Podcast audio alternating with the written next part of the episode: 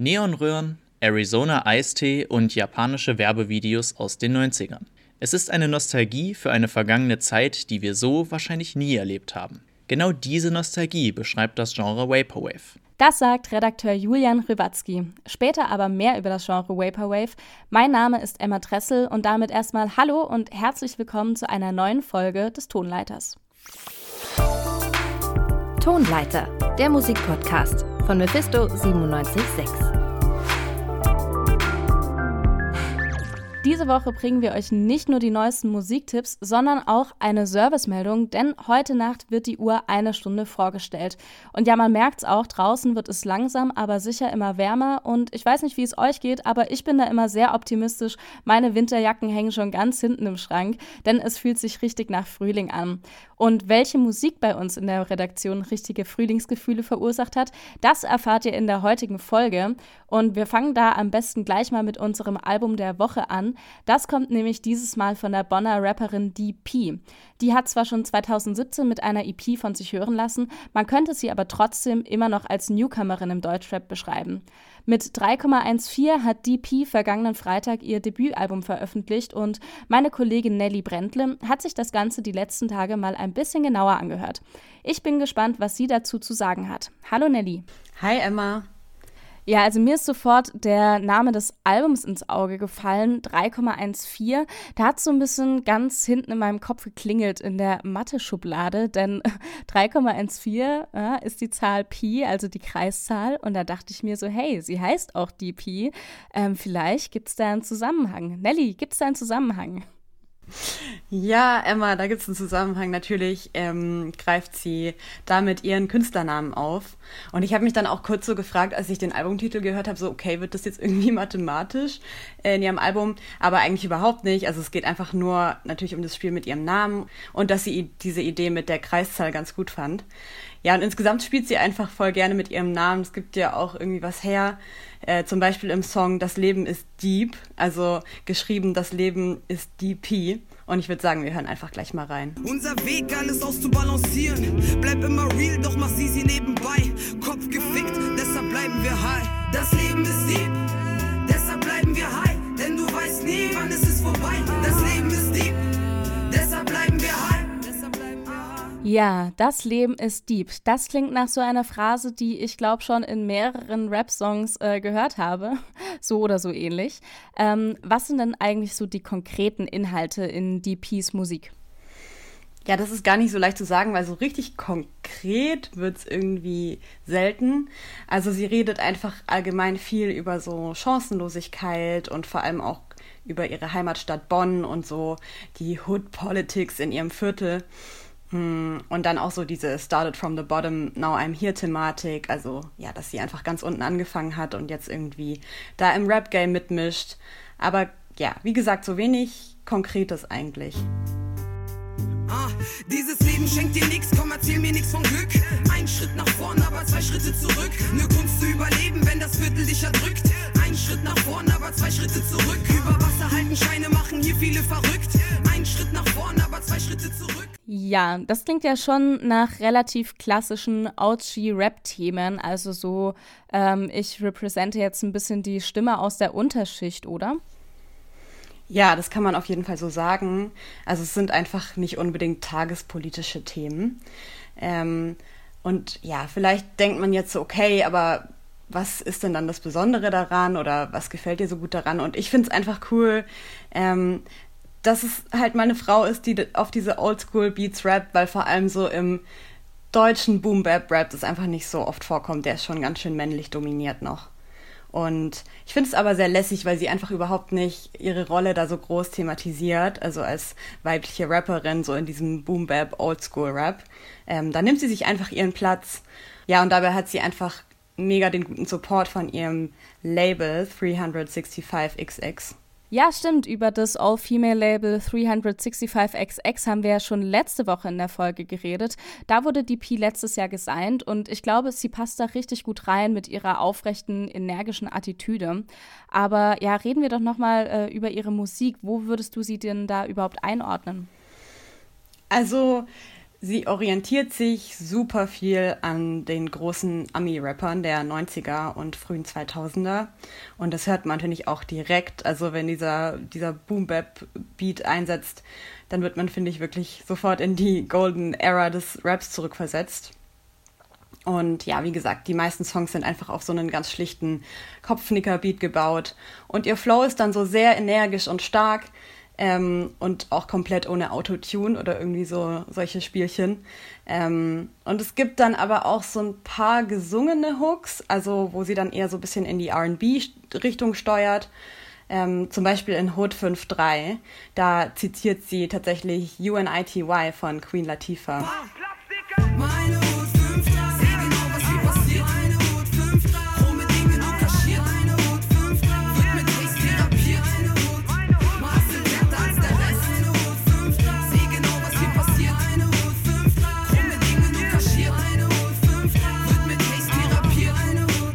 Okay, also du hast recht, ich bekomme schon richtige 90er-Vibes. Ja, damit ist sie einfach auch voll sozialisiert und sie ist dann einfach dabei geblieben, ähm, anstatt wie vielleicht jetzt andere aktuelle Rapper so auf dieser Trap-Welle mitzusurfen. Ja, und tatsächlich hat sie beschlossen, Rapperin zu werden, nachdem sie das Eminem Biopic 8 Mile gesehen hat. Also so eine richtig klassische Teenie-Träumerei. Ja, da ist sie sicherlich nicht die Einzige, die nach diesem Film Rapperin werden wollte. Ja, auf jeden Fall. Aber im Gegensatz zu anderen hat sie das dann eben durchgezogen, weil sie eine richtige Macherin ist und hat sich dann mit 14 bei einem Battle Rap angemeldet und hat sogar den dritten Platz belegt. Und insgesamt ist sie einfach eine richtige Live-Performerin. Also vor Corona war sie da sehr aktiv in der Underground-Rap-Szene. Und ich glaube, da ist sie auch einfach viel bekannter als so im kommerziellen Rap-Game. Da haben sie, glaube ich, viele noch nicht so auf dem Schirm. Okay, wow, also ihre ganze Erscheinung wirkt so ein bisschen wie aus dem letzten oder vorletzten Jahrzehnt. Ähm, wie gefällt dir denn jetzt das Album so insgesamt? Ja, mir gefällt es insgesamt schon richtig gut. Also ich glaube, manche würden sagen, dass es ein bisschen altmodisch ist, so, weil sie einfach diesen kompletten Oldschool-Film durchzieht. Aber ich finde, es hatte eben auch was sehr Zeitloses so. Und sie spricht eben halt keine aktuellen Ereignisse an, sondern so sehr universelle Probleme und Gerechtigkeiten. Und ich glaube, so inhaltlich fehlt mir da manchmal so ein bisschen die poetische Komplexität oder einfach so ähm, der innovative Geist in dem Ganzen. Aber ich glaube, es ist auch einfach nicht so richtig ihr Ziel, weil sie einfach so ihr Ding durchzieht und das fände ich ziemlich lässig. Und insgesamt lädt ihr Sound einfach total zum Mitnicken ein. Ich glaube, da kann sich fast niemand vorhalten. Ja, da hast du auf jeden Fall recht. Also auch ich als Fan von alten Boom Bap freue mich sehr, dass es jetzt auch eine weibliche Akteurin darin gibt. Vielen Dank, Nelly, für deine Meinung. Ja, sehr gerne. Das war unser Album der Woche. Einen ausführlichen Bericht findet ihr auf unserer Website www.radiomephisto.de. Und falls ihr noch mehr zum Label 365XX wissen wollt, dann solltet ihr die Podcast-Folge von letzter Woche anhören. Da habe ich mich nämlich mit äh, Lina Burghausen, der Managerin, unterhalten. Ja, kommen wir jetzt zu einem spannenden Künstler mit einem noch spannenderen Namen, Serpent with Feet. Äh, übersetzt heißt das Ganze nämlich Schlange mit Füßen. Der hat nämlich ein neues Album rausgebracht und was uns darauf erwartet, das erzählt uns jetzt Musikredakteurin Lina Cordes. Schmerz und Aufgewühltheit sind die Gefühle, die die ersten Werke von Experimental- und RB-Künstler Serpent with Feet durchzogen haben. Seine EP Apparition, die letztes Jahr erschienen ist, klang zwar schon deutlich hoffnungsvoller, trotzdem ist es überraschend, dass auf seinem neuen Album Deacon nicht ein einziger Song über Herzschmerz zu finden ist. Es geht um Liebe und Freundschaft, jedoch ausschließlich um deren positive Seiten. Im Titel Fellowship mit Sampha und Lil Selva singt Serpent beispielsweise davon, wie dankbar er für seine Freundschaften ist. Same Size Shoe thematisiert, dass er vor allem schwarze Männer datet, weil er sich von ihnen am ehesten verstanden fühlt. Malik, Derek Beard und Amir hingegen handeln von einzelnen Männern und vom Kennen und Lieben lernen einer Person.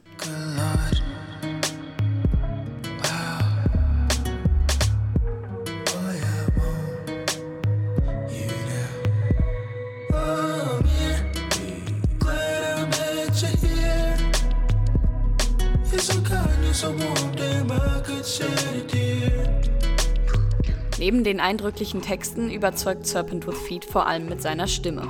Mal setzt er sie flüsternd ein, an anderen Stellen lässt er sie charakteristisch zittern oder singt großartige Harmonien. Sein Stimmeinsatz verleiht den Songs an einigen Stellen einen Gospel-Charakter, wenn auch nicht so stark wie auf seinem ersten Album Soil. Viel präsenter auf Deacon ist RB, inspiriert von KünstlerInnen wie Janet Jackson und Brandy. Vereinzelt lassen sich auch immer noch Experimental-Einflüsse finden, Serpent Sound ist aber definitiv weicher und geradliniger geworden.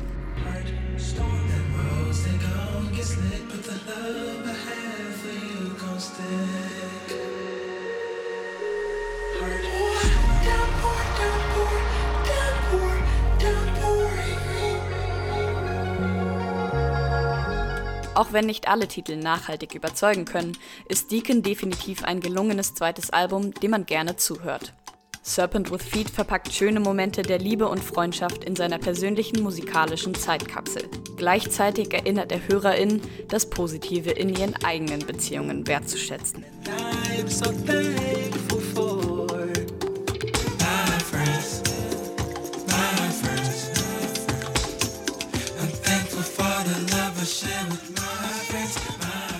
Weiter geht's mit Musik von einer israelischen Künstlerin, Noga Eris.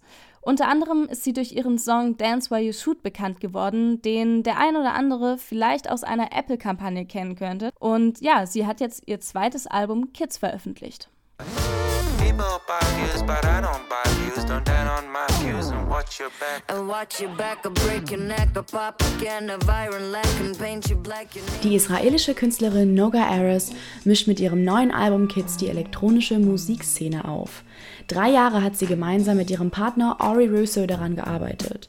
Sie meint selbst, dass der Schaffensprozess durch die Pandemie sogar bestärkt wurde und ihre Kreativität auf einem Höhepunkt war. Das Album zeigt das auch eindeutig. Jeder Song ist individuell gestaltet und hat seine Ecken und Kanten. Mit Disharmonien und experimentellen Takten macht es die Künstlerin spannend für die ZuhörerInnen, denn man weiß nie, was sich hinter den nächsten Sekunden verbirgt.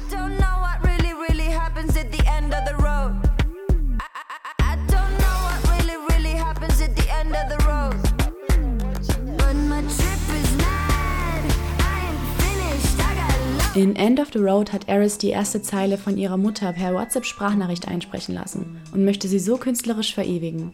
Eris schafft hier eine perfekte Balance zwischen dem Kontrast von Sentimentalität und den energischen Beats aus dem Song. Auch auf den restlichen Tracks stechen die virtuosen Klänge des Elektropop mit einschneidenden schnellen Rhythmen und Sprechgesang, aber auch melodischen Parts heraus.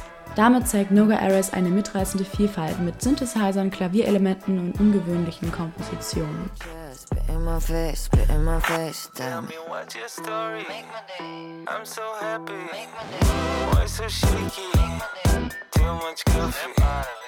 What's your story.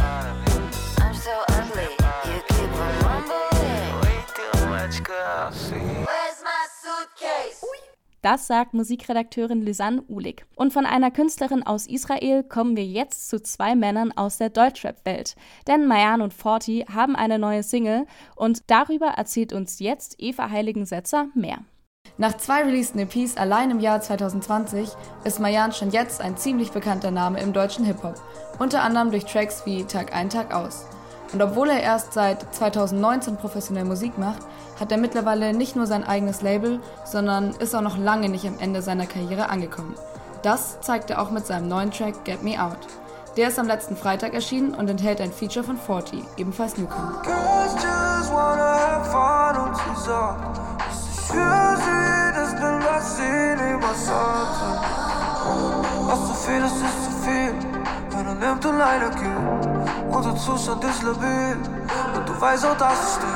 Er. Wie so viele Tracks von Mayan zeichnet sich auch Get Me Out durch emotionsgeladene Texte aus. Unter anderem durch leise Adlibs und Mayans melodischem Flow zu Beginn kommt eine Stimmung von Trennungsschmerz auf. In den beiden Parts von Forty und Mayan passt da dann auch der Beat dazu. Das ändert sich aber mit dem Einsetzen der Hook grundlegend. Nach dem Drop ist der Beat viel präsenter und versetzt einen gefühlsmäßig auf die Tanzfläche eines Clubs.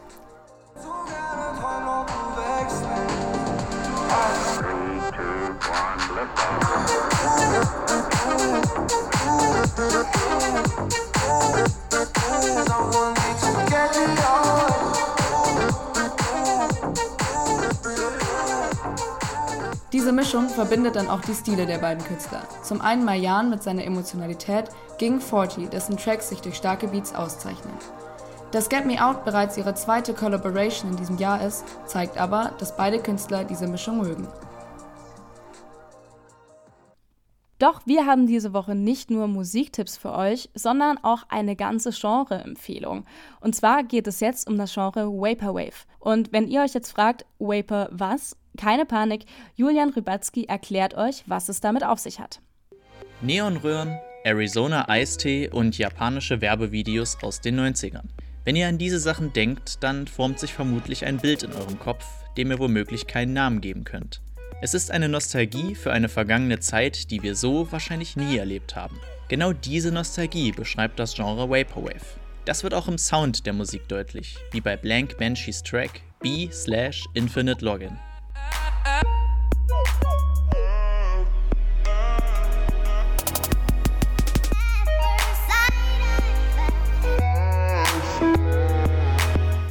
Wer da eben Diamonds von Rihanna und Sounds von alten Windows-PCs gehört hat, der liegt goldrichtig. Vaporwave ist ein sample-lastiges und elektronisches Musikgenre, das vor allem mit Synths arbeitet. Doch von Anfang an.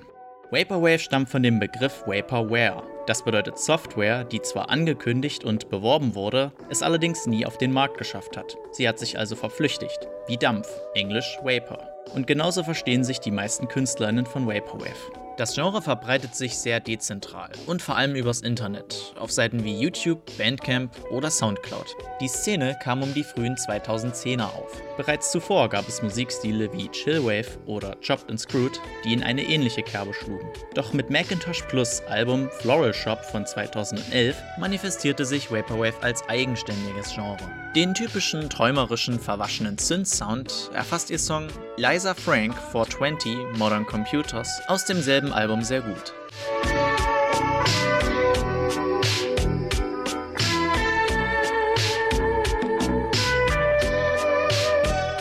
Vaporwave ist mehr als nur eine Musikrichtung. Es ist eine Bewegung, eine Ästhetik. Oft wird die Konsumgesellschaft kritisiert oder lächerlich gemacht. Vor allem Kommerz und das Dauerfröhlichsein der Werbung sind damit gemeint. Deutlich wird das, wenn Blank Banshee in Teen Pregnancy das Electronica-Duo Boards of Canada, Grandmaster Flash und die Jugendserie Degrassi sampled und daraus ein melodischer, aber fast unheimlicher Track entsteht.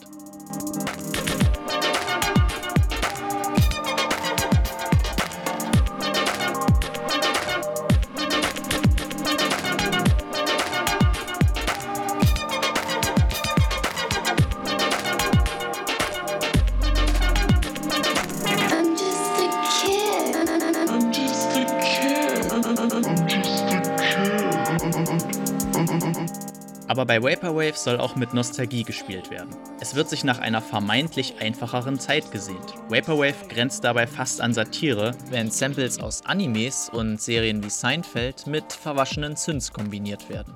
Das wird schon bei den Namen der KünstlerInnen deutlich. Saint Pepsi, Hong Kong Express und auch Macintosh Plus lassen einen gewissen Spott deutlich werden. Das Genre war aber auch ungemein einflussreich. Nicht nur inspirierte es zahllose andere Genres wie Cloud Rap, Lo-Fi Hip-Hop und Techno, die Bewegung Vaporwave erfreute sich auch großer Popularität im Internet. Holmes Song Resonance ist wohl einer der bekanntesten.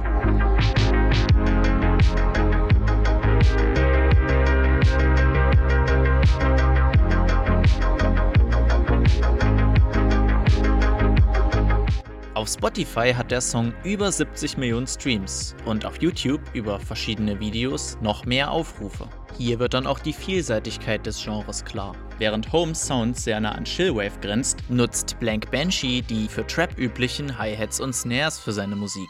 Der Einfluss von Vaporwave erstreckt sich aber auch auf RB, Pop und sogar Jungle. Außerdem half das Genre dabei, neue Musikstile zu etablieren, wie etwa Future Funk. Heutzutage ist reine Vaporwave aber selten geworden. Das Genre erregt nicht mehr die Aufmerksamkeit, die es noch vor fünf Jahren hatte. Man nutzt die Synths jetzt eher als Stilmittel, anstatt daraus ganze Tracks zu bauen. George Clantons Lied Make It Forever samplet genretypische Synths und mischt sie mit Indie-Pop und Shoegaze, was ihm unter anderem den Namen Vaporwave David Bowie einbrachte.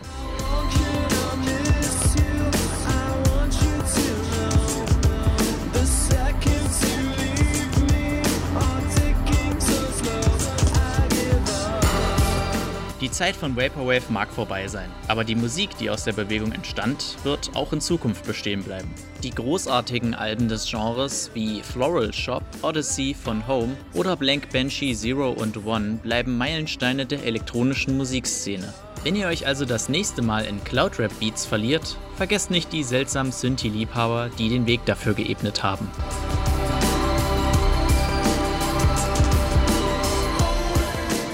Mit diesem kleinen Ausflug in die elektronische Musikwelt kommen wir auch schon zum Ende dieser Folge. Wenn ihr die Musik, über die wir gesprochen haben, nochmal in voller Länge hören wollt, dann schaut doch einfach auf unsere Spotify-Playlist Faust aufs Auge. Dort ist alles nochmal schön aufgelistet. Ansonsten lohnt es sich auch definitiv einen Blick auf unsere Website www.radiomephisto.de zu werfen. Dort findet ihr wie immer einen Artikel zum Album der Woche. Ich hoffe, ihr hattet genauso viel Spaß wie ich. An dieser Stelle erstmal ein fettes Dankeschön an alle RedakteurInnen, die an dieser Folge beteiligt waren und natürlich auch an unsere HörerInnen da draußen, die unsere Folgen immer so fleißig hören. Und ja, damit verabschiede ich mich jetzt auch. Mein Name ist Emma Dressel. Ciao. Tonleiter, der Musikpodcast von Mephisto 976.